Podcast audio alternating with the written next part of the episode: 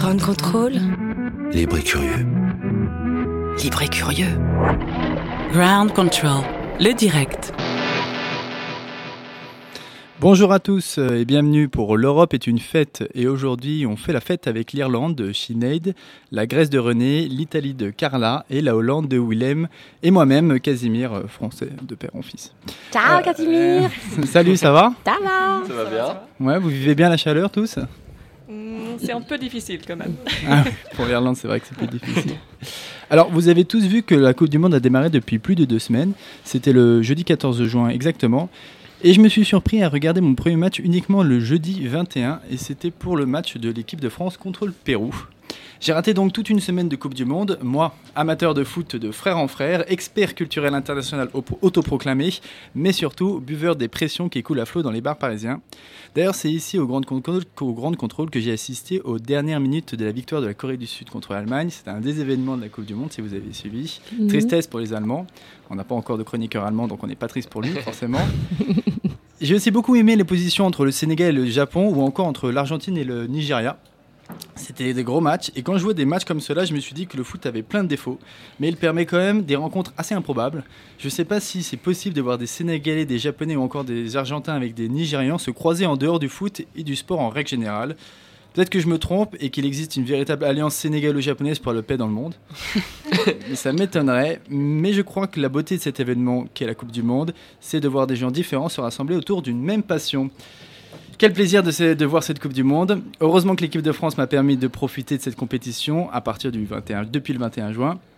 Et même si ce n'est pas le jeu le plus spectaculaire et enthousiasmant, d'ailleurs on va voir ça tout à l'heure si euh, s'ils arrivent à jouer un petit peu mieux, au moins je peux supporter mon équipe. Et d'ailleurs en préparant l'é- l'émission, je me suis dit, mais en fait euh, aujourd'hui je suis entouré que de pays qui ne participent pas à la Coupe du Monde. Qu'est- Qu'est-ce que, ça, que ça fait de suivre une Coupe du Monde sans son équipe nationale? Vous suivez quand Ça même fait mal, hein D'accord, ça fait mal. En Je pense- Italie, c'est le deuil national. hein. Bon, mais, mais moi personnellement, vu que je suis passionnée euh, par mon père, je regarde quand même tous les matchs. Moi, j'ai regardé tous les matchs. Je pense que j'ai tout regardé quand je pouvais.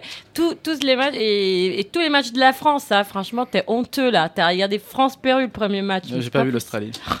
Oh là là, c'était samedi en plus. Qu'est-ce que tu faisais Je travaillais le samedi, ouais. Ah. Ça arrive aussi. Ouais, ok. Bah, au moins, on n'est pas dans une schizophrénie en tant qu'étranger en France, parce que maintenant, on peut facilement euh, supporter la France sans avoir honte de ne pas Ah, tu, supporter tu son supportes un, tu supportes un peu la France Bah, quelque Il y, a- part il y a un petit. euh, le fait que tu habites dans le, dans le pays qui, qui joue quand même, il y a un petit. euh, voilà, tu as un petit faveur peut-être pour. C'est marrant, ce pays. ça, ouais, ouais. je pense quand même. Ouais, je comprends. Quand j'étais en Égypte, j'avais le même sentiment avec euh, l'équipe égyptienne. Bon, euh, ils sont pas aussi forts que la France. Enfin, je vais pas trop, je vais pas faire le vantard non plus, hein, parce que Ouais, là, on attendons tout à quelques heures, hein. Oui, c'est ça, on verra tout à l'heure. Euh, on va parler maintenant d'un sujet un petit peu plus grave avec Carla qui nous a préparé sa chronique italienne.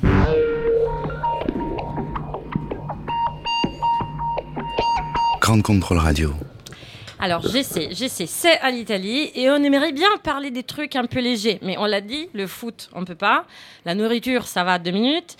Après, euh, j'essaie, il reste euh, la mode, le cinéma, l'art, la renaissance, Dante Alighieri, la littérature, la mer, les vacances. Mais la réalité réclame notre attention avec les cloches de l'urgence. Il faudra parler des migrants. Et en effet, les 28 dirigeants de l'Union européenne se sont réunis à Bruxelles pour parvenir à un accord et à s'entendre sur le dossier migratoire. C'était au bout de la nuit, le vendredi 29 juin, à 4h30 qu'ils en ont fini. Oui, c'est déjà mal pensé le truc à la base, on est d'accord Non, franchement. Eh Casimir, on a une grosse merde à résoudre. On se donne rendez-vous à 21h. Comme ça, on aura toute la nuit pour en parler. Tu vas voir, ça va être génial. Votre Premier ministre a d'ailleurs annoncé l'Italie n'est plus seule. Ah bah je sais pas, mais les migrants, je trouve, le sont de plus en plus. Mais comme disait Confucius ce matin sur mon calendrier, euh, ça sert à rien de se plaindre de l'obscurité, essayez plutôt d'allumer la lumière. Alors, on va faire comme ça, on va naviguer un peu dans l'obscurité et ensuite on va allumer la lumière. Ça vous va? Allez, allons-y pour l'obscurité. Alors, je vous présente Giulia. Depuis le 18 juin, elle peut plus dormir la nuit. Giulia a 25 ans et elle vient de Cesena, une ville au bord de la mer Adriatique, les royaumes de la Piadina Romagnola. Mais Aimé, la Piadina Romagnola est bien loin. Giulia est volontaire sur le bateau Sifax. La nuit du 18 juin, elle était de garde sur ce bateau de sauvetage. Toutes les 4 heures, elle se relayait avec ses compagnons pour contrôler la mer qui est de plus en plus agitée. On l'a bien compris, hein, même si ce n'est pas l'océan, la Méditerranée peut avoir des vagues puissantes et des méchantes tempêtes. Ulysse, autrefois, nous l'avait appris, n'est-ce pas, René? Et bah, apparemment, on l'a oublié. Julia entend une communication entre un avion et un gros bateau marchand. Il parle d'un zodiaque avec 120 personnes qui ont besoin de secours. Alors elle décide, avec ses compagnons, de appeler le centre de commandement de Rome. Et Rome dit Ça ne nous concerne pas. Sifax respecte la Convention générale qui impose de rester à au moins 24 000 de la côte libyenne. Il s'éloigne donc sans porter secours au Zodiac. Le lendemain matin, le bateau retourne sur place. Plus aucune trace, plus de Zodiac, juste un gilet de sauvetage perdu dans les vagues. La mer, peut-être, les a tous emportés. Depuis le 18 juin, Jules a fait de cauchemars. Elle se répète toutes les nuits. On aurait dû désobéir aux ordres. C'est comme si des pompiers s'étaient arrêtés en feu rouge devant une maison en flammes. Si vous voulez nous arrêter pour quelque chose, arrêtez-nous pour cela. Parce qu'on a obéi, parce qu'on a laissé mourir ces gens, parce qu'on a exécuté les ordres. La Seconde Guerre mondiale, autrefois, nous l'avait appris. Apparemment, on l'a oublié. C'est bien triste tout ça. Est-ce que tu peux, s'il te plaît, Ra- Carla, rallumer la lumière? Bah Parce oui. qu'il fait sombre ici. Oui, oui, oui, vous inquiétez pas. Pas loin de là, en Sicile, la musique est tout autre. Alors, je vous présente Sutera, l'un des villages les plus beaux de Sicile, mais l'un des plus vides aussi. En 30 ans, Sutera a perdu les tiers de sa population. Les Italiens se barrent à l'étranger, hein, comme moi, et Sutera devient petit à petit un village fantôme. En 2013, le maire de Sutera, Giuseppe Grizzanti, reçoit un coup de fil. Ça faisait un petit moment que le téléphone ne sonnait plus. Mais qui ça peut bien être? Allô, allô, bonjour. Il y a un gros naufrage près de l'île de Lampedusa. Vous avez de la place pour enterrer les naufragés? Oh mince, les cimetières sont pleins. Désolé, on peut pas recevoir les morts. Mais euh, excuse-moi, si vous voulez, on peut recevoir les vivants. Ça nous arrangerait beaucoup. Comme ça, on pourra garder l'école ouverte. Et c'est là qu'ils réalisent que dans toutes les maisons vides, ils peuvent accueillir les réfugiés vivants. Exactement, mais tranquillement, hein, Casimir, t'enflamme pas non plus. Euh, au début, ils accueillent 15 personnes hein, parce qu'ils veulent s'assurer qu'ils souterrisent, ils vont bien euh, accueillir les, les, les- migrants. Ensuite 30, puis 50. Les enseignantes euh, racontent aux enfants souterrisés les difficultés vécues par leurs petits camarades pour les préparer à bien les accueillir. Et, et même s'ils ne parlaient pas un mot d'italien à leur arrivée, les enfants du Nigeria et du Ghana rattrapent rapidement leur retard. Les classes sont pleines à nouveau et l'école du village est sauvée. Entre autres, Margaret Okumboro habite avec ses trois enfants à Sutera. Elle vient du Nigeria et après avoir vécu le pire moment de sa vie en Libye, après avoir cru de mourir en traversant la Méditerranée, elle voit Sutera comme son petit havre de paix. Elle dit Les gens ici sont vraiment très aimables et accueillants avec nous. C'est une très petite ville avec peu d'habitants, mais ils sont gentils. J'habite ici depuis trois ans et je n'y ai jamais vu du racisme.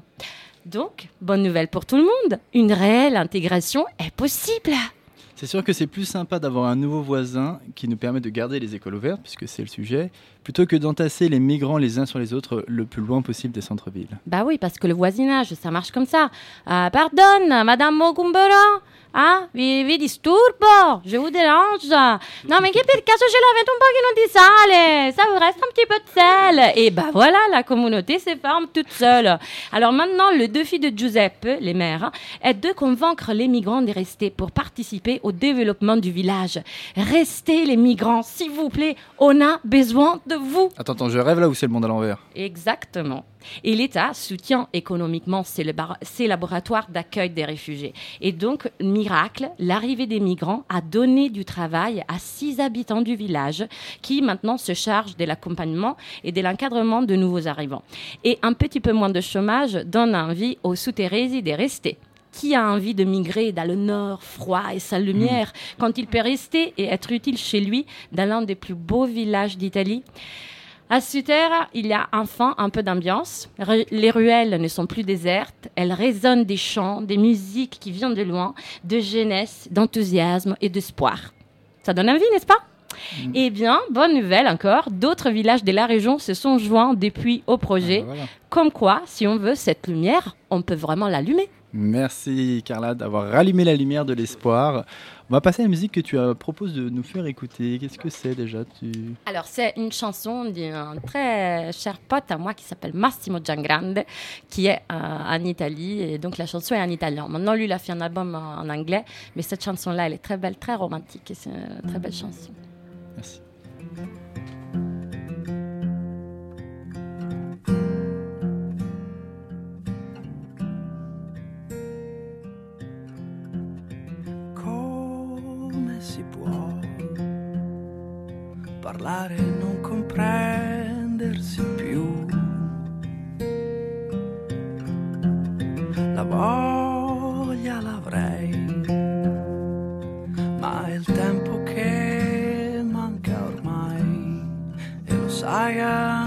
tu. Quando butti i vestiti sul letto e dici che non va. Quando accendi distratta un sorriso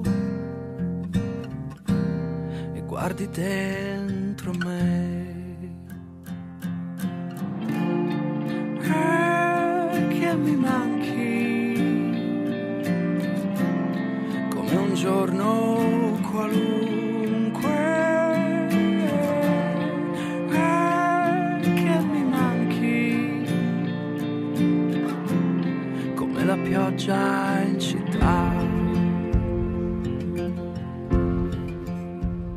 très doux cette musique. Merci Carla. Euh, comment vous avez réagi par rapport à ce que, que Carla vient de nous dire sur le, sur le thème des migrants? Que, On associe souvent le thème des migrants aux pays du sud de l'Europe, euh, l'Italie, le- l'Espagne, euh, La Grèce. la Grèce aussi. La Grèce. Ouais, bah, notamment avec l'île de Lesbos. C'est C'est ça, ça. Oui, oui, parce que j'ai peur de le dire. C'est loin d'être la seule, ouais, effectivement. Je ne sais pas comment sont abordés les thèmes, euh, les- ce thème-là dans vos pays. Alors c'est drôle parce que là, il y a les pays du nord à ma droite, les pays du, sud à ma gauche.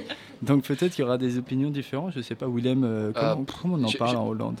Euh, je sais pas si on. on- C'est sûr qu'il y, a- y y un problème de solidarité. euh, Je pense que, mais bon, c'est très politique si on parle de ça, mais je pense qu'il y a un certain problème de solidarité entre les pays du Nord et les pays du Sud. Mm. Mais c'est à beaucoup de sujets dans l'Union européenne aujourd'hui. Mm. Euh, et euh, c'est clair que les pays du Nord, euh, enfin, je pense que nous, on est très contents que les pays du Sud s'occupent de ceux qui arrivent Ouais. et que nous, on peut plus ou moins peu de- faire un peu de cherry picking euh, des migrants que nous on veut. Oui, c'est ça. Ouais. C'est, euh, Et euh, c'est clair que enfin, la lourde tâche est plus ou moins sur les épaules de- des pays du Sud. hmm. Après, au niveau de discussion, c'est dur d'en parler, non, Sinead Bah, en Irlande, c'est assez intéressant. Notre conversation nationale, en ce moment, ça se focalise plutôt sur euh, quelque chose d'assez spécifique en Irlande.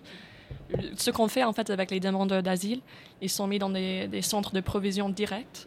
Mhm. Et ils sont un peu coupés, en fait, de la communauté. Donc, c'est intéressant ce que tu dis, Carla, que c'est bien d'intégrer, que les écoles peuvent rester ouvertes parce qu'on a, on a des problèmes avec ça. À un certain endroit en Irlande, c'est si rural qu'il y a très peu des enfants. Mais euh, en fait, ce qu'ils font, c'est que les gens qui arrivent, et c'est une mesure euh, d'urgence qu'ils ont mis en place il y a une vingtaine d'années, ils sont mis dans des centres à Donc part. c'est euh, urgent depuis longtemps. Oui, depuis 20 longtemps. ans, euh, 20 ans Ouais. quand même. on peut changer des choses dans 20 ans, mais euh, ça s'est resté. Il n'y avait pas trop d'intérêt euh, public ou pas. Bah, il y avait, mais peut-être côté politique, il y avait moins d'intérêt de changer des choses. Mais du coup, les gens étaient à la part de la société. Ils étaient dans des sortes d'auberges. Euh, Souvent, ils n'avaient qu'une cantine. Ils ne pouvaient pas se faire manger. Ils n'ont pas le droit de travailler. Hmm. Ils sont donnés juste une vingtaine d'euros par semaine. Donc, euh, c'est très, Oui. très, très compliqué euh, quand même. Ouais. Mais, mais ça, ça a changé. Bah, c'est en train de changer, je veux dire, parce qu'il y a un vrai mouvement maintenant en Irlande, mais on est moins concerné que par rapport à les pays en euh, l'Europe du Sud, parce que on a moins de pression et il y a très, bah, je dirais pas très peu de gens, mais il y a moins de gens qui veulent aller en Irlande que par rapport à, je sais pas, la Ouais. France, euh, l'Allemagne, mais euh, maintenant, on se focalise sur ce qu'on a déjà, le système qu'on a. On, on sait très bien, ça c'est dans les nouvelles, euh, c'est dans les, les unes, voilà, dans les journaux. On lit, on sait bien qu'en fait, c'est pas juste ce qu'on fait avec les gens qui sont déjà là. Donc, on parle un peu moins des gens qui veulent venir, mais on parle, on se focalise sur le système qu'on a. Et le- la question d'intégration, et c'est très intéressant parce que dans certains villages, euh, pardon, c'est un sujet qui m'intéresse, mais dans certains villages en Irlande, ils ont réussi à intégrer la population par rapport au sport euh, traditionnel en Irlande, par rapport au hurling, les sports gaéliques. Mhm. Et euh, ça, c'est. C'est marrant parce que tu parles des villages et je sais qu'en France, en, en Bretagne, dans les villages aussi, il y a eu des, comment dire, des actions qui ont été faites pour intégrer Mhm. des migrants. J'ai l'impression que c'est beaucoup plus dans les villages Ouais. qui essaient, qui font des efforts que dans les villes où euh, finalement ça abonde de Et monde. ce, et ce qui est Mm. très marrant aussi, dans les, enfin, pour la Bretagne, je, sais- je crois que c'était à la ville de, de Cancale qui avait un maire de droite, mais dans ces petits villages, c'est pas une question politique en fait. De- Mm. D'accueillir des migrants, c'est plutôt une question sociétale, plutôt voilà, ça, on va faire ça. ouais. Et dans les grandes villes, euh, à l'échelle nationale ou dans les grandes villes, ça devient trop rapidement une question politique et à des enjeux politiques. Mm, on là-dedans. oublie les humains, ouais, c'est ça. ça. Mm. Vous voulez réagir par rapport à cette question, euh, René, ou euh, pas forcément? Parce que sinon on passe à la prochaine. euh, la prochaine. Non, sinon on va se lancer sur euh, du blind, c'est ça, c'est du blind 2, euh, voilà. les Ouais, moyens, les débats. euh, et on en- on- moi je suis sûr qu'on en reparlera dans l'émission, dans d'autres chroniques. euh. Ouais. Bien sûr, bien sûr. Donc on va évoquer un autre sujet avec euh, Sinead qui voulait nous parler d'un aliment si important pour les Irlandais.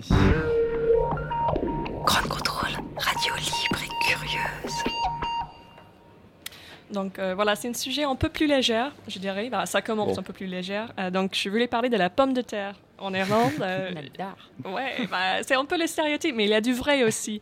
Et euh, c'est vrai que pour beaucoup des gens, c'est ça qu'ils associent avec la nourriture irlandaise. C'est les, les pommes de terre, les gens s'en foutent.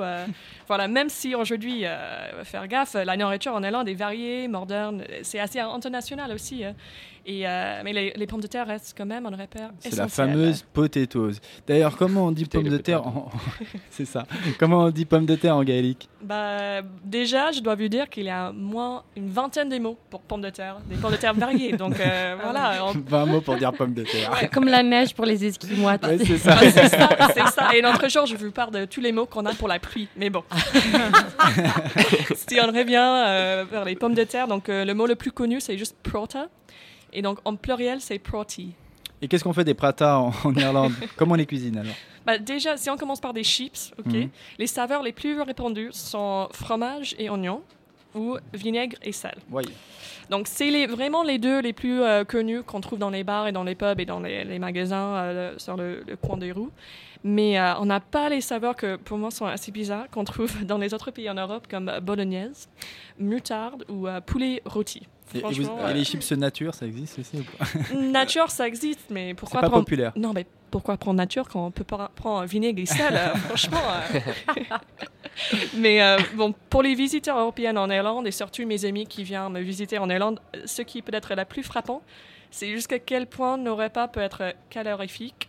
Donc euh, déjà, nos portions sont beaucoup plus grandes que ce qu'on trouve en France. Mais euh, on peut aussi avoir un plat comme shepherd's pie, je ne sais pas si vous connaissez, c'est voilà, hachis parmentier, plus ou moins. D'accord. Donc, euh, c'est déjà assez riche, non Avec une quantité de viande, et de pommes de terre et de fromage. Mais ça peut être servi, mais c'est quasiment toujours servi en Irlande. Pas que avec juste une petite salade, mais aussi avec des frites. Une bonne euh, quantité de frites. euh. Pour Donc- résister à la pluie. Ouais, bah, c'est ça. Ça lui donne l'énergie et euh, voilà, ça lui ressort un peu. euh. Mais bon, mais, euh, et même les frites en Irlande peuvent être beaucoup plus épaisses que les frites en France ou même en Belgique. Plus épaisse que les frites belges. Bah oui, hein. Euh, je, je suis, alors je suis pas belge, mais je crois que pour faire plus épais qu'une frite belge, il faut manger toute la pomme de terre. Bah, ok, peut-être ils sont pas toujours, toujours plus épaisses que les frites en belge. J'ai pas testé tous les frites en belge quand même. Il nous manque un chroniqueur belge là, clairement. Ouais, Il n'y a pas assez Ah, d'expertise dans ouais. cette émission là. Euh, mais on ne mange pas des pommes de terre euh, que sous la forme de, de chips ou de frites, bien sûr. Euh, nos plats traditionnels ont quasiment tous des pommes de terre. Un ragoût d'agneau avec des légumes et des pommes de terre peut être aussi servi sur une purée de pommes de terre. Et on a de, de lard fumé et de choix bouillis servis avec une purée de pommes de terre. On a le box tea, une sorte de pancake aux pommes de terre. Et des purées mélangées avec du chou, qui s'appelle colcannon, et avec des gens Mm. poros, champ. Donc, euh, pour un repas traditionnel le dimanche, par exemple une poulet rôti ou quelque chose, il peut avoir facilement trois ou même quatre préparations de pommes de terre sur la table. Rôti, purée, bouillie, champ, colcannon. Donc c'est une obsession pour vous la pomme de terre. Bon, euh, je dirais pas que c'est une obsession, je n'irai pas aussi loin que ça. C'est un peu le stéréotype quand j'ai dit, mais bah, oui, c'est un stéréotype euh, dont les Irlandais sont très connaissants et on se moque de nous-mêmes euh, sur ce sujet. Et J'ai déjà envoyé plein de photos de moi, euh, de station de métro Parmentier où il y a tous les pommes de terre sur le, le mur. On dit que c'est pour les Irlandais que ça a été fait pour nous. Mais Bon. Euh, mais les pommes de terre ne viennent pas d'Irlande, et viennent de l'Am- l'Am- l'Amérique. Mhm. l'Amérique même du Sud. Donc, ils sont arrivés en Irlande en fin du XVIe siècle à cause des grands mouvements transatlantiques des conquistadors d'Espagne. Donc, en Irlande, les pommes de terre, ils ont eu un grand succès à l'époque parce que la société était assez rurale, pauvre et agriculture. Mhm. Donc, euh, au milieu du 19e siècle, la population d'Irlande était vers 8 millions de personnes. Mais aujourd'hui, la population de l'île, donc euh, République et Irlande du Nord inclus, est à 6,6 millions. Donc ça veut dire qu'en à peu près 150 ans, vous avez perdu 1 400 000 habitants, si je suis bon en mathématiques. ça fait beaucoup sur 8 millions. Euh, qu'est-ce qui s'est passé? Bah, ça, c'est le parti un peu, un peu triste, même tragique. Donc, le succès de ces légumes, qui a aidé la population à presque doubler jusqu'à 8 millions dans les années 1840, euh, était aussi au centre d'une famine qui a bouleversé le pays. Donc, la population, je ne sais pas si j'ai bien dit là, 1840, non? Milieu du 19e siècle? C'est ça? C'est ça, Ok. 1840. Donc, euh, la population s'appuie sur les pommes de terre et donc était fatalement frappée par un mildiou mildiou, euh, qui rendait les, légumes indigestibles. Donc, euh, pendant 4 ans, ouais, la population de, de 8 millions a basé par deux. 1 million partis en migration aux États-Unis, en Angleterre, en Australie, en Canada, Canada, dans des conditions vraiment minables sur des bateaux nommés des bateaux de circuit, Circuit, c'est ça. Et l'autre million mort en Irlande elle-même. Donc c'était vraiment euh, une histoire très marquante qui reste euh, voilà, dans notre mémoire collective. Ce que c'est d'être irlandais, c'est d'avoir cette euh, idée en tête d'une famine qui n'est pas si loin que, longtemps que ça quand on y pense. Mais vous n'êtes pas rancunier, vous mangez toujours des patates. Non, oui, bah, on mange toujours. on mange toujours. Mais, mais c'est drôle parce que juste cette histoire de, de, de patates, si on n'avait pas on n'aurait pas peut-être la diaspora qu'on a aujourd'hui. Parce que quand on y pense, euh, la diaspora qu'on a maintenant autour du monde, les Irlandais, avec certaines mesures, c'est jusqu'à 40 millions de personnes. Bah, en bonne partie sont liées à cette migration euh, fondateur, fondateur au moment de la famine. Et comme c'est grâce à cette diaspora qu'on connaît la Saint-Patrick principalement, on peut dire merci à la famine. C'est ça? Plus sérieusement, comment ça se passe aujourd'hui? Tous les plats irlandais sont toujours à base de pommes de terre dans les maisons irlandaises ou ça a changé un petit peu? Bah, ça a changé un petit peu. Bah, Irlande a beaucoup changé quand même. une famille irlandaise peut se préparer une bolognaise aussi facilement qu'un ragoût de l'agneau aux pommes de terre. Euh, voilà, comme René a dit, bah, quand même, on continue de les manger. on n'a pas peur des pommes de terre. Et c'est assez intéressant euh, ce que tu dis parce que assez récemment, Marks Spencer, c'est une chaîne britannique qu'on a en Irlande dans certaines grandes villes, a introduit une série limitée d'une variété de pommes de terre qui a été perdue depuis l'époque des famines. Le lumper, c'est-à-dire, bon, lumper. Euh, et cette série limitée était bien en rupture de stock après quelques semaines. Donc euh, les gens étaient très curieux de manger la sorte de pommes de terre qu'on avait à l'époque de famine. Comme, gros succès pour, la pour le retour de la lumper. bah, merci Sinead. Et euh, Qu'est-ce qu'ils mangeaient les Irlandais avant la découverte de, l'Amérique Mais on était peu, on avait très, très, très peu à manger. Voilà. Et quelle musique tu proposes de nous faire écouter euh, après cette petite euh, chronique? Voilà, j'ai choisi la chanson Zombie du fameux groupe euh, The Cranberries. Bien sûr. je ne sais pas si vous connaissez, si, mais si, si, cool. Merci.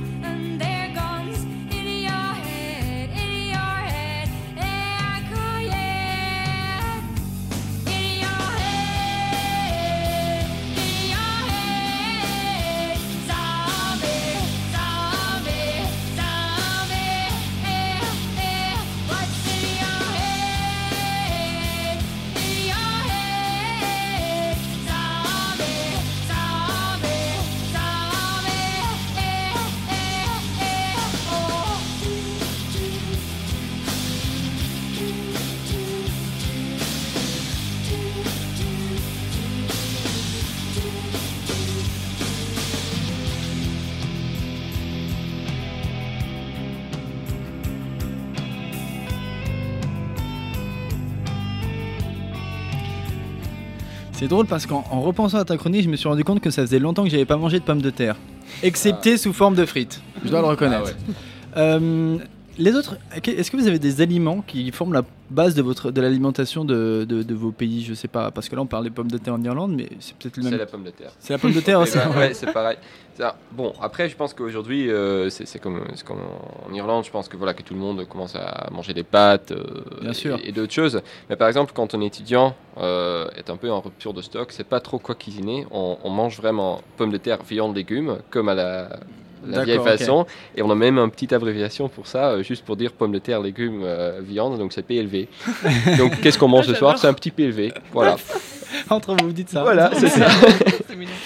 Efficace. Moi, c'est la pasta, la pizza, la Bah oui, mozzarella, bah le oui. tomate, le pomodoro, le basilico. On reconnaît tout ça, on reconnaît tout ça. Et en Ouais. Grèce, c'est quoi? C'est la feta, l'huile d'olive, tout ça? Ouais, ils, ont, ils sont moins monomaniaques. Après, il y a des choses qui, voilà, qui ressortent quand même euh, assez souvent. euh, Puis des les, produits. fr- le- les poulpes, là, j'ai mangé un bon poulpe. Les poulpes Vous Eh mangez ouais. du poulpe, ça c'est la chance. Ça. Pas vivant comme les Coréens, mais on mange du poulpe. Euh, alors, on va passer à la prochaine chronique, et c'est Ronick d'ailleurs, c'est toi, qui va nous emmener en Grèce. C'est ça? Exactement, on va prendre euh, l'avion très Pour vite. un peu de Sea Sex, Sea Sex and Sun. Grand contrôle, radio libre et curieuse. Imaginez-vous, vous êtes sur une plage. Vos pieds sont délicatement caressés par les vagues. Le soleil est au zénith. Votre corps est intégralement imbibé, imbibé d'un mélange de crème solaire et de sueur. Ah, Moi, j'y suis déjà. Ah, moi aussi, j'y suis déjà, René. Mais je continue la description. En fait, vous êtes 200 sur la plage. L'eau est pleine de bouteilles plastiques. Et en plus, vous avez payé 10 euros votre chaise longue. C'est plus ça, ouais. Donc là, en fait, en deux, deux phrases, on résume bah, le grand problème du tourisme. C'est précisément les richesses naturelles qui attirent les visiteurs, mais trop de tourisme tue le tourisme et met vraiment sérieusement en danger l'environnement. Une récente étude de l'Université de Sydney estime que l'industrie du tourisme est responsable de 8% des émissions de gaz carbonique. Aïe. Sachant que c'est une grosse industrie qui pèse à peu près 3 trillions, je suis perdu avec l'anglais, 3 trillions de, de dollars et qui va croître à équivalent de 4% par an, bah, c'est pas prêt de s'arranger. J'ai pas fait le calcul mental, c'est combien de zéros Euh, Ouais. C'est mille fois plus que milliards. Trop de zéro. Ouais, beaucoup. trop de zéro. Beaucoup de zéros et beaucoup de carbone. Et en Grèce, bon, il y a un petit peu moins de zéros, mais le tourisme est quand même une, une manne financière. En fait, c'est quasiment une bénédiction. Il y a beaucoup de gens qui considèrent que c'est ce qui a permis à la Grèce de garder un peu la tête hors, hors de l'eau, puisque un Grec sur quatre travaille en lien avec le tourisme, qui pèse à peu près 18,5% du PIB. Résultat, c'est quand même assez difficile de concilier soucis environnemental et soucis économiques. Et dans toutes les études qu'on trouve en Grèce, euh, à la fois officielles euh, et, euh, et journalistiques, on trouve quasiment aucune mention de l'impact écologique. 25% qui travaillent grâce au tourisme, c'est énorme. Et un exemple de, de l'impact environnemental que ça a sur, euh, sur la Grèce? Oui, Santorin. D'accord. Vous avez toujours, sans doute tous entendu parler, mais en fait, il y a quelques décennies, c'était une île extrêmement pauvre, sans agriculture, isolée. L'été dernier, 2 millions de touristes l'ont visité. Aussi bien pour ses vestiges archéologiques exceptionnels, il n'y a pas que le soleil, mais aussi pour sa beauté volcanique. Ah, Moi, j'y suis allé avec ma famille, j'ai adoré cette. D'ailleurs, je vous conseille tous d'y aller. c'est vraiment une C'est ça allons-y tous. voilà. Et t'as pas, t'as pas remarqué que l'île sur l'eau n'était pas potable? Si, si, on buvait que dans des bouteilles en Voilà, plastique. bah ouais. donc voilà, donc 2 millions de personnes qui boivent que sur des bouteilles en plastique. Ça demande donc d'importer l'eau. Ils sont aussi en train de créer, euh, pour je crois dans quelques années, la plus grande euh, usine de désalinisation, donc pour faire de l'eau potable à partir de l'eau de Mhm. mer, donc en Grèce.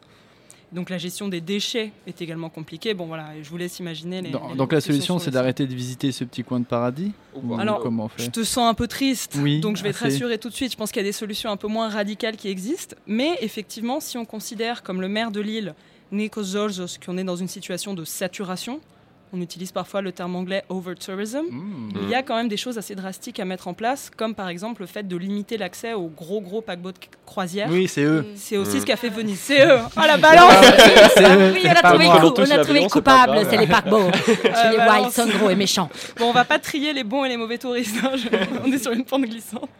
Mais euh, voilà, c'est une question. Et il y a effectivement les infrastructures donc, qui doivent suivre, parce qu'il y a aussi un coût payé par la collectivité. Une autre solution, c'est de promouvoir l'écotourisme, donc la consommation responsable, tout ça, tout ça. Ça se développe, ça reste assez marginal, au sens où bon, les gens viennent quand même pour les trois S, donc que j'ai découvert. Si, Sand and Sun. Ah, je vous vois venir avec aucun, ils sont déçus Ouais. là. Euh, et donc ça Oh, va pas. Non, ouais, J'aime bien le sand aussi. euh. On traduit quand même la, la plage. Si sand and sun, c'est quoi? C'est la plage, dans la mer, le, le, le- le la sable plage et le soleil. soleil. Ouais, Voilà. exactement. Mais donc peut-être que finalement, les solutions les plus efficaces sont hors de la sphère du tourisme, comme par exemple la proposition par la Commission européenne d'interdire 10 types de plastique euh, qui sont jetables, qui sont les plus utilisés en Europe. Donc ça devrait être discuté par le Parlement avant les élections 2019. Et quand on sait que ces types de plastique, c'est 70% des déchets en mer, ça c'est un premier pas important. Donc bon, je me dis que cet été, je boirai mon frappé dans un gobelet en verre et sans paille. Ça donne tellement envie de partir en vacances en totale éco-responsabilité. Euh, Qu'est-ce que tu nous proposes d'égoûter pour nous donner encore plus envie de partir en vacances dans ton pays? Alors j'avoue que l'hymne du tourisme éco-responsable n'existe pas encore. Je suis rabattue sur un bon classique euh, de, de, de Zebek au bouzouki, donc il va peut-être rappeler des, des souvenirs à Casimir.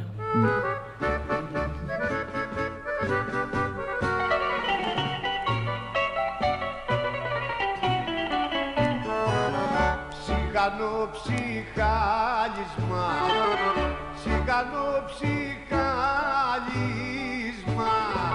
Δάκρυ δάκρυ πέφτουνε Της βροχής οι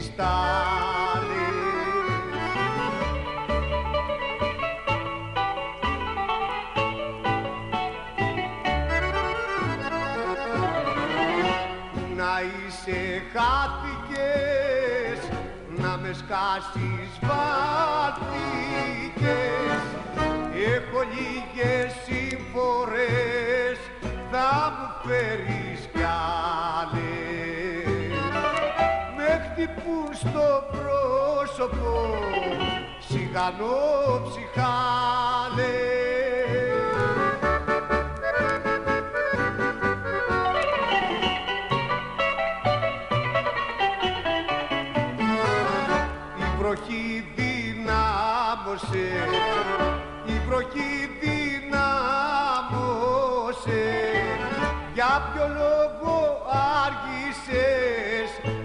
δεν καταλαβαίνω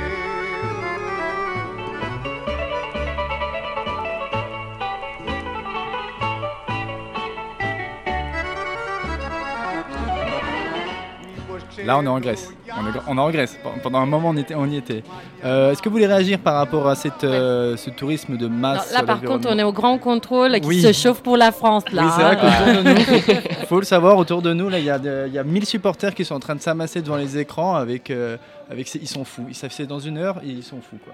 Ouais, Ouais. c'est- On, on entend déjà le bruit là, ils sont déjà connectés. Bon, voilà. Bon, allez, on retourne en Grèce et euh, sur le tourisme et l'environnement. Euh, Chinette, je crois que tu voulais réagir par rapport oui, à ça. oui, parce qu'en fait, ça me parle beaucoup. Je travaille comme euh, guide de rando à un certain moment pour des francophones en Wow. Irlande. Ouais. Donc, euh, je passais quelques étés euh, à, l'extérieur, dans les montagnes et tout ça. Mais euh, en fait, c'est intéressant que ce que tu dis, qu'on trie, on fait pas le tri entre les touristes. Parce qu'en Irlande, c'est effectivement ça qu'on fait un peu. Parce que dans les régions un peu euh, paumées, voilà, les roues qu'on a sont trop étroites pour les grandes bus, les euh, grandes euh, voilà, vannes de, de 60 personnes qui arrivent, qui font juste la demi-journée de Dublin. Ils font, euh, voilà, ils quittent Dublin le matin, ils passent un peu de temps dans le Connemara, dans les endroits un peu plus ruraux, puis ils répartissent en Day trip. Ouais, day trip, ah, c'est ça, day trip. Je vois le vrai Irlande dans quelques heures. Mais euh, oui, bah, dans certaines régions, en fait, les, les rues sont trop petites, donc il faut absolument, euh, voilà, il faut absolument euh, introduire ces grandes euh, bus. Mais ça veut dire que pour les petits groupes, c'est beaucoup plus sympa. Et c'est pour les résidents aussi, ils peuvent, accès, ils peuvent avoir- accès à leurs roues, voilà, les, euh, les roues qu'ils ont devant leur maison, quand même. Ils sont, il n'y a, pas une centaine de grands bus, mais voilà, c'est ça. On fait la tri, Ça s'autorégule. ça sort de régule, voilà, à partir de l'infrastructure qu'on a déjà. Et en Italie, nous, bah, nous, on a un grave problème, un peu pareil comme Santorini, euh, à Venise. hein. Effectivement, c'est ça. Et tous les gens qui arrivent avec le paquebot, ils viennent, ils viennent une journée, ils, laissent, ils font leur pique-nique à Piazza San Marco, ils laissent leurs déchets, ils repartent. Et donc, en bref, toi, ils ont même pas, euh, économiquement, toi, ils n'ont pas consommé sur place. À la limite, ils ont acheté un petit souvenir Mhm. et ils dorment pas là, sur place. Et c'est pour ça qu'il y avait quelqu'un qui s'imaginait même de faire payer l'entrée à Venise. C'est- qu'il y a ça- plein, ferait- il y a plein de touristes. de- En vois, fait, qui- comme ils viennent à Venise comme à Disneyland, ils se disent on va faire payer l'entrée à Bah, Venise comme à euh, Disneyland. C'est un pas peu fou. cette idée. Voilà, c'est un peu ça. Après, voilà, là, le truc sur, euh, sur, les, sur les déchets, moi, c'est un truc qui m'enflamme beaucoup. Moi, je trouve que c'est très, très, très important. Parce qu'en plus, quand on boit l'eau dans les bouteilles, il y a toutes les particules de plastique qui passent là. Il faut, faut arrêter de boire l'eau en bouteille en plastique. Enfin, il Je faut- précise que Carla a une bouteille en verre, donc euh, c'est une femme intègre. Ouais. voilà. Tu voulais réagir aussi par rapport à Ouais, ça il y, a- il y a un petit truc, et je crois que c'est un peu le même problème à Paris euh, que ça commence, mais euh, c'est les Airbnb. Et à Amsterdam, Mm. par exemple, on en a trop marre que, que les gens ils viennent pour juste deux jours et ils prennent des places euh, de- d'hôtels. Donc en gros, c'est aussi un problème économique parce qu'il y a des hôtels qui euh, qui arrivent plus à vendre leurs chambres. Et tout le monde, euh, quand ils sont partis pour un week-end chez leurs parents, ils mettent leur, euh, leur chambre sur Airbnb. Donc là, Amsterdam que- essaye de, de- de- de mettre un- une taxe en place pour avoir voilà, un peu de... De- taxe de- en place pour. euh, Exactement, parce que le truc c'est avec euh, les hôtels, on paye un taxe euh, de tourisme. Je crois qu'il y a un truc comme ça aussi à Paris. Oui, oui, Ouais, je crois que ça commence. c'est Ouais, courant. c'est ça. Et euh, parce que les, les effets économiques sont, sont- économiques, écologiques euh, commencent à être beaucoup trop importants, je pense. Euh, Écoute, Voilà. Willem, on va enchaîner avec, Oui. euh, avec ta chronique puisque tu voulais nous parler du thème euh, des vacances. Grande contrôle. Grande contrôle. Libre, libre. Libre et curieux. Pas de violence, l'Hollandais part en vacances. voilà, Euh, voilà. Je, je pensais que Donc tu fallait- parlais d'un il y avait un ami italien qui t'avait Oui, c'est raconté ça, je une pensais que tu allais me, relancer en fait. Non, non, Mais non. bon, euh, voilà, un ami italien en effet, il me disait quelques années, euh, quand je pars en vacances, en fait, je ramène jamais rien niveau utile pour moi-même, parce que je cherche le premier fa- la première famille hollandaise sur le camping, parce qu'il a toujours tout. Donc si j'ai besoin d'un- d'une pompe, un marteau, euh, quelque chose, euh, voilà, je vais chercher cette famille et euh, je me débrouille. Et je pense que c'est bien le, le stéréotype euh, du Hollandais qui arrive euh, dans, dans vos pays, euh, voilà, pour profiter de ses vacances. Euh, donc euh, je continue. euh, C'est quoi Ah oui, pardon, c'est moi. Ouais. qui- Je devais, devais te relancer encore une fois. Là. je, je suis un peu perdu là. Je suis déjà dans mon match de l'équipe de Ouais, France. c'est ça. C'est quoi les pays préférés pour les vacances des Hollandais? C'est d'abord l'Allemagne, euh, mais je pense que c'est plutôt pour les petits week-ends. L'Allemagne? Ouais, je pense que c'est plutôt pour des petits week-ends, euh, comme la Belgique, etc. Euh, mais euh, après, c'est quand même la France. Euh, et je peux aussi vous donner encore plus de plus d'informations parce que aussi l'Italie est dans le top 5, euh, la Grèce est dans le top 10. Yes. Euh, Il y a juste. euh, euh, Elle se satisfera d'un top 10. Ouais, ouais, ouais. Il y a juste l'Irlande qui est même pas dans le top 25 des Hollandais qui partent en vacances. Donc, je suis désolé pour ça. Mais concentrons-nous sur le pays qui attire le plus de campeurs hollandais, et ça, c'est bel et bien la France. Et pourquoi tu penses que c'est la France que les Hollandais aiment tant?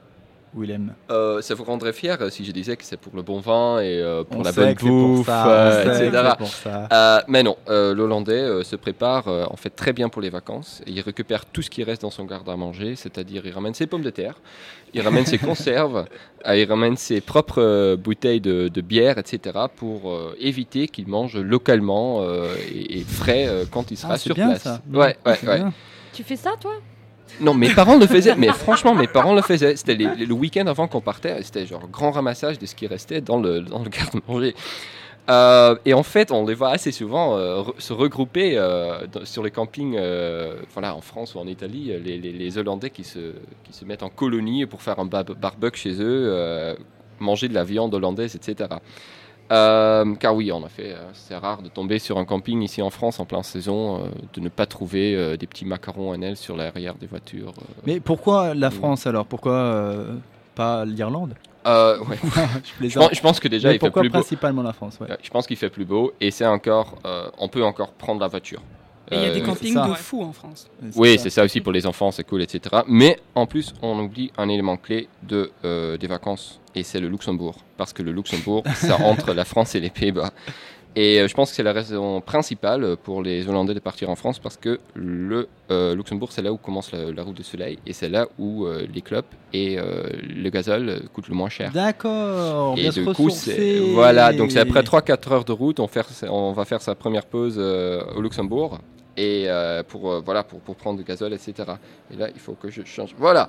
Euh, et, En fait, donc en fait, s'ils n'ont pas de quoi fumer ou s'ils n'ont pas de quoi, en fait, ils, ils sont là en, Luxembourg pour recharger les batteries. C'est ça. Et on pense qu'en ils fait, dans le sud direct. Oui, et on pense qu'on arrivera dans le sud direct. Mais on oublie qu'entre Luxembourg et Oui, Arles, il y a encore quand même 1000 km. Ouais, c'est ça. Et c'est pour ça que, en fait, les- la sécurité routière des Pays-Bas a mis un- une espèce de dépendance autour de Lyon parce qu'il y en a tellement qui tombent en panne autour Mhm. parce qu'ils demandent beaucoup trop de leur voiture et ils pensent pouvoir arriver, euh, je sais pas, à, à Cannes euh, juste avec une petite ressource à Luxembourg.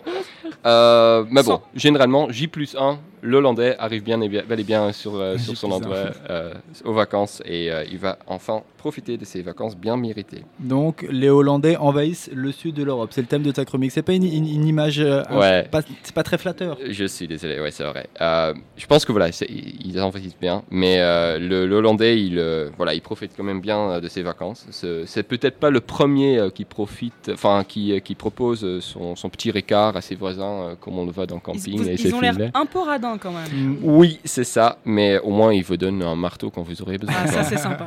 Merci Willem de nous éclairer sur le départ en vacances des Hollandais. Euh, pour la pause musicale, tu avais pensé à quoi? Oui, en fait, j'ai pensé à une petite musique euh, hier soir. euh, car euh, il y a quelques semaines, mes potes de- des Pays-Bas sont venus. Ils ont ramené une petite musique, euh, un peu du gangsta rap euh, hollandais, Wow. mais beaucoup trop Alors. mignon. Mais beaucoup trop mignon. Donc Ouais. euh, voilà, je vous propose d'écouter un peu du gangsta rap euh, mignon. Busy. Remix, bitch. Sta met mij in de merrie, merrie, merrie. Rollen naar de party, party, party. Bak ja, loem nasty, nasty, nasty. Ook al weet ik dat je dat niet bent. Sta met mij in de merrie, merrie, merrie, merrie, merrie, merrie, merrie. Rol naar de party, party, party, party, party, party. Sta met mij in de merrie, merrie, merrie, merrie, merrie, merrie, merrie. Rol naar de party, party, party, party, party, party. Ik heb die hash en die henny. En zo bij jou ben je ready. Heel de club kijk, want ze is sexy. Dit, dit, dit zijn de vrouws in een bekkie, bekkie, bekkie, bekkie. Als je me wiep, hoef je never met de OV. Genoeg plek, je vriendinnen kunnen ook mee. Al die kennis kan ik helpen, geen probleem. Al mijn niggas hebben blokken van die cocaine. Henny en junk op die slaat me, ze snap heel de dag in de bak. Dat is reclame, normaal zit ze achter me. Niggas zit naast me, die poenie is goud. Dus ik vroeg door, we gaan. Sta met mij in de merrie, merrie, merrie. Rollen naar de party, party, party. Bak ja, loen, nasty, nasty, nasty. Ook al weet ik dat je dat niet bent. Sta met mij in de merrie, merrie, merrie, merrie, merrie, merrie. Rol naar de party, party, party, party, party, party. Sta met mij in de merrie, merrie, merrie, merrie, merrie, merrie, merrie. Rol naar de party, party, party, party, party, party. Zeg me wat je wil, kom we verdwijnen. Zeg me wat je wil, je kan het krijgen. Zeg me wat je wil. Zeg me wat je. Naftali Romana de Méry, j'espère que je l'ai bien prononcé, c'est ça? Oui, oui, non, ça, en fait, c'est- le titre c'est Mary. Ah, c'est. Nertel Romani euh, qui, qui chante ça. D'accord, Voilà. très bien. Alors, en tout cas, moi, j'adore, euh, parce qu'on a terminé. euh, j'adore ta petite histoire, Willem, tu vois, de, de l'Hollandais qui part en vacances. C'est des l'Italien qui débarque, toi, chez la caravane de l'Hollandais, parce que l'Italien, évidemment, il est pas du tout organisé. Et Ouais, comme c'est ça, ça. On clôture avec l'histoire du début, c'est la voisine. Mais scusi, signora, che per caso c'è l'acqua di sale? Je vous je vous ai un peu de sel. L'italien, il est toujours mal organisé. Sans ses voisins, l'italien, il mourrait comme ça. C'est comme ça. Bah, merci à tous en tout cas de nous avoir fait vivre cette émission. Euh, Bah, merci à Carla de nous avoir euh, sensibilisé sur les euh, solutions d'accueil possibles pour les migrants. Merci à, à Sinead de, de nous avoir donné faim avec ses pommes de terre. À René pour nous avoir donné envie de faire du tourisme en Grèce en éco-responsable. Et merci à Willem de nous avoir informé sur la logistique des départs en vacances et du camping hollandais. Merci à Radio Grande Contrôle de, de nous avoir accueillis pour l'émission. Merci à Mafé, Laura, Mathilde, Thierry de nous aider à produire cette émission. Euh, avant de partir, vous avez un pronostic pour le match qui va commencer là? France-Argentine? Allez, pronostic, carrément, quoi. Allez. Alors, moi, j'espère que ça va être un match long, quoi. Tu vois, moi, j'aime bien quand c'est long. but, un peu. au but pour Non, ça, les tirs au but, ça, le tir au but, mais genre, euh, allez, euh, je vais faire euh, 3 3-1 pour la France. Willem Euh, 2-1 pour la France. Sinead 2-1 pour la France. Allez, René Mais genre en dernière minute quoi. Ouais, dernière Ouais. minute très dramatique. euh, ouais. Putain, j'aurais bien dire Argentine là, juste par esprit contradiction. Donc je vais Ouais. dire 1-0 pour la... Allez, 1-0 pour la France. Allez, moi je dirais Gagner 3-0 sans briller. 3-0 Oh pour la France. là Oh là là. Allez, on se dit au revoir dans toutes les langues. 1, 2, 3. Tot ziens. Salut Ground Control. Libre et curieux. Libre et curieux.